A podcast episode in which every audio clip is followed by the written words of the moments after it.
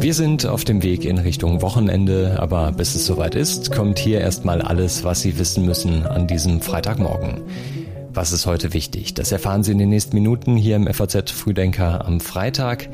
Heute ist der 3. Februar. Schön, dass Sie mit dabei sind. Und das sind die Nachrichten heute Morgen. Bundesinnenministerin Faeser will als hessische Ministerpräsidentin kandidieren. Ihr Amt auf Bundesebene will sie bis dahin und auch im Falle einer Niederlage aber behalten. Über den USA ist ein chinesischer Spionageballon aufgetaucht. Der Ballon stelle keine militärische Bedrohung dar, werde aber genau beobachtet. Das Robert Koch Institut hat das Corona-Risiko heruntergestuft von hoch auf moderat. Zuvor noch in aller Kürze die Meldungen aus der Nacht. Google will seinen Konkurrenten zum aktuell populären Textautomaten ChatGPT auf den Weg bringen.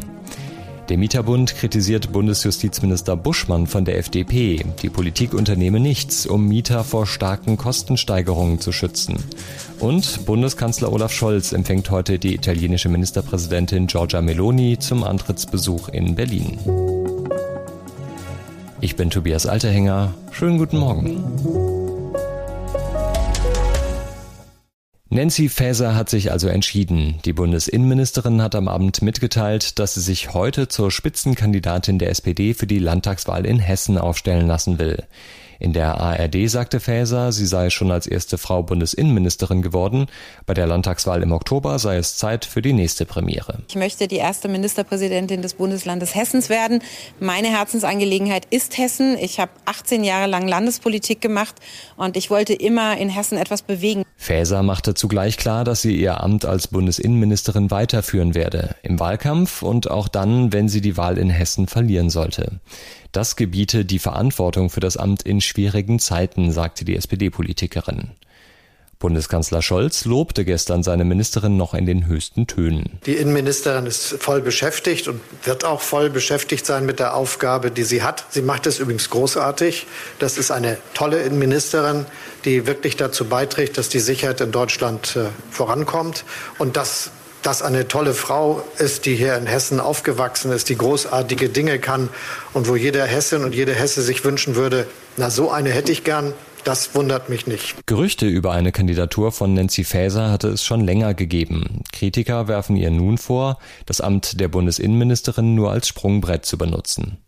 Die hessische SPD will die Aufstellung für die Landtagswahl heute offiziell bekannt geben. Faeser fordert mit ihrer Kandidatur den amtierenden CDU-Ministerpräsidenten Boris Rhein heraus. Über den USA ist nach Angaben des Pentagons ein chinesischer Spionageballon aufgetaucht. Der Flug des Ballons werde genau beobachtet. Der Ballon sei am Mittwoch über dem Bundesstaat Montana im Nordwesten der USA entdeckt worden. Präsident Joe Biden habe Kenntnis von dem Vorfall. Die Flugbahn des Ballons werde genau verfolgt. Er befinde sich noch immer über den Vereinigten Staaten, hieß es. Man habe erwogen, ihn abzuschießen, sich dann aber dagegen entschieden, wegen der Gefahr durch herabfallende Trümmer. Nach der Entdeckung des Ballons habe die Regierung umgehend Maßnahmen ergriffen, um die Preisgabe von sensiblen Informationen zu verhindern, erklärte das Pentagon. Man sei sich sicher, dass der Ballon aus China stamme, schon in der Vergangenheit habe es ähnliche Vorfälle gegeben. Der Unterschied sei diesmal, dass sich der Ballon länger als sonst über den USA aufhalte. Der Ballon stelle keine militärische Bedrohung oder Gefahr für Menschen am Boden dar, sagte ein Pentagon-Sprecher. Auch für Flugzeuge sei der Ballon aufgrund seiner großen Flughöhe ungefährlich. Die USA stünden mit China bezüglich des Vorfalls in Kontakt. Der Vorfall ereignet sich nur wenige Tage, bevor US-Außenminister Anthony Blinken in China erwartet wird. In Recklinghausen in Nordrhein-Westfalen ist es gestern Abend zu einem schweren Zugunglück gekommen. Ein Güterzug erfasste an einer Bahnstrecke zwei Kinder. Eines von ihnen starb, das andere Kind ist mit lebensgefährlichen Verletzungen im Krankenhaus und kämpft noch ums Überleben. Die Feuerwehr hat den Bereich der Gleise unter anderem auch mit einer Drohne abgesucht. Die Polizei hat sich natürlich auch an den Suchmaßnahmen beteiligt. Zurzeit laufen noch die Ermittlungen im Bereich der Gleisanlage und die Ermittlungen werden sich Stand jetzt auch noch einige Zeit hinziehen. Das sagt Polizeisprecher Andreas Lesch. Nordrhein-Westfalens Innenminister Herbert Reul fuhr selbst nach Recklinghausen, um sich ein Bild von der Lage vor Ort zu machen. Dann haben wir uns entschieden, hier hinzukommen, wenngleich wir auch wissen, wir können ja jetzt nichts tun und nicht helfen. Äh, aber man kann wenigstens zeigen, dass das einem wichtig ist und dass das ein großes Drama ist, wenn hier Kinder, den Kindern sowas passiert. Der CDU-Politiker sagte, er sei betroffen von dem Unglück. Sowas lässt einen ja nicht ruhig und selbst wenn man weiß, man kann außer schlauen Sprüchen auch nichts machen, ist es fürchterlich. Der Eisenbahn, Kinder im jungen Alter, das ist schon fürchterlich, was da passiert ist. Und man kann nur hoffen, dass die Eltern die Kraft haben oder dass viele Menschen hier sind, die den Eltern helfen, über, das, über diesen Schicksalsschlag wegzukommen. Und natürlich sind unsere Gedanken bei dem Kind, das im Krankenhaus ist, dass das gut geht. Wie es genau zu dem Unglück kommen konnte, ist noch unklar. Die Untersuchungen der Polizei gehen weiter, die Bahnstrecke blieb zunächst gesperrt. Seit Jahren sprengen unbekannte Geldautomaten in Bayern und haben dabei Millionen erbeutet. Bei einem Polizeieinsatz in den Niederlanden wurden jetzt mehrere Verdächtige festgenommen. Wie erst kürzlich bekannt wurde, waren Einsatzkräfte des Bayerischen Landeskriminalamtes bereits am Montagmorgen mit der niederländischen Polizei und Justiz gegen eine mutmaßliche Geldautomatensprengerbande vorgegangen. Neun Tatverdächtige wurden im Raum Limburg und Utrecht verhaftet. Zahlreiche Objekte wurden durchsucht und Beweismittel gesichert. Die Männer sollen bereits in drei Monaten nach Bayern ausgeliefert werden und in Bamberg vor Gericht gestellt werden. Die Staatsanwaltschaft Bamberg hat das Sammelermittlungsverfahren geführt.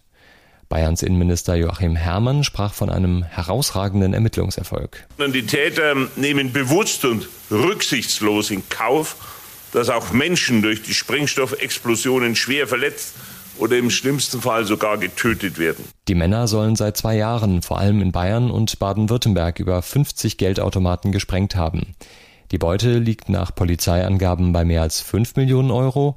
Die entstandenen Schäden betragen mehr als 6 Millionen Euro, davon mehr als die Hälfte aus Taten in Bayern. Drei Tatverdächtige sind noch auf der Flucht. Seit gestern gibt es keine Maskenpflicht mehr im Fernverkehr. Wenn ich der Meinung bin, ich bin krank oder fühle mich nicht gut, würde ich sie aufsetzen, also als freiwillige Maßnahme, aber als verpflichtende Maßnahme halte ich sie für nicht notwendig. Ich finde es besser, wenn die Masken noch im, im, Bus und Bahn getragen werden, weil doch die Ansteckungsgefahr noch da ist. Wenn es dann wärmer wird und so diese Erkältungszeit durch ist, dann werde ich sie auch nicht mehr tragen. Inzwischen kann also jeder und jede selbst entscheiden, ob er oder sie im Zug eine Maske aufsetzt.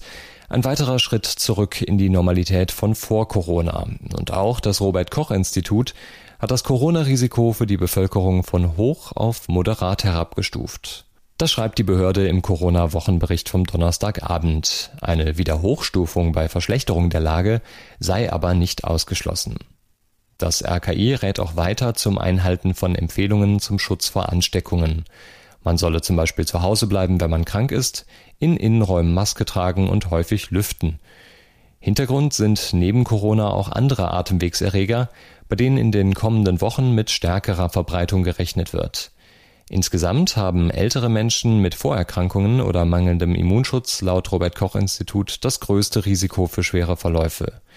Jüngere Menschen könnten weiter Langzeitfolgen entwickeln, damit sei das Vermeiden einer Corona-Infektion grundsätzlich sinnvoll, hieß es. Bundeskanzler Scholz hat erneut betont, er wolle sich dafür einsetzen, ein Übergreifen des Ukraine-Kriegs auf andere Teile Europas zu verhindern. Man werde jede Eskalation vermeiden, die zu einem Krieg zwischen Russland und der NATO führe, sagte Scholz am Donnerstagabend bei einem Bürgerdialog in Marburg. Gleichzeitig begründete der SPD-Politiker auf Nachfrage die deutsche Unterstützung für die Ukraine. Möglicherweise hatte Russland vor, die ganze Ukraine zu erobern und hatte auch gehofft, das geht einfach und schnell. So ist es nicht gekommen. Aber ausdrücklich muss man sagen, das können wir nicht akzeptieren.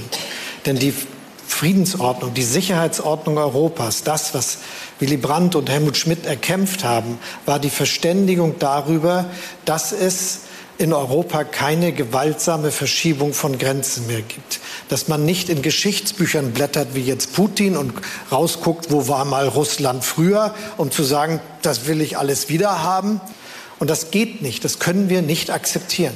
Wie Olaf Scholz den Krieg erklärt. Dazu gibt es eine ausführliche Analyse bei der FAZ. Den Link dazu finden Sie in den Show Notes. Zum Abschluss noch Nachrichten aus der Technologiebranche und die fallen mal wieder schlecht aus. Am Donnerstag nach Börsenschluss legten die amerikanischen Technologiegiganten Apple, Amazon und Alphabet überwiegend enttäuschende Geschäftsergebnisse vor. Besonders bemerkenswert war das für Apple. Der iPhone-Hersteller hatte sich bisher noch vergleichsweise gut geschlagen, musste diesmal aber einen Umsatzrückgang hinnehmen. Kommen Sie jetzt gut in diesen Freitag. Wir hören uns, wenn Sie mögen, dann in der nächsten Woche wieder hier im FAZ Frühdenker. Ihnen einen guten Start ins Wochenende.